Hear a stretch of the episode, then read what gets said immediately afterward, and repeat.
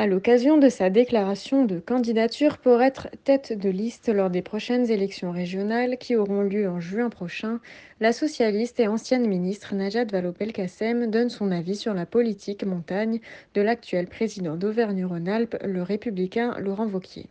Un reportage d'Ève Moulinier. On se dit, bah, par exemple, comment on prépare l'avenir de la montagne?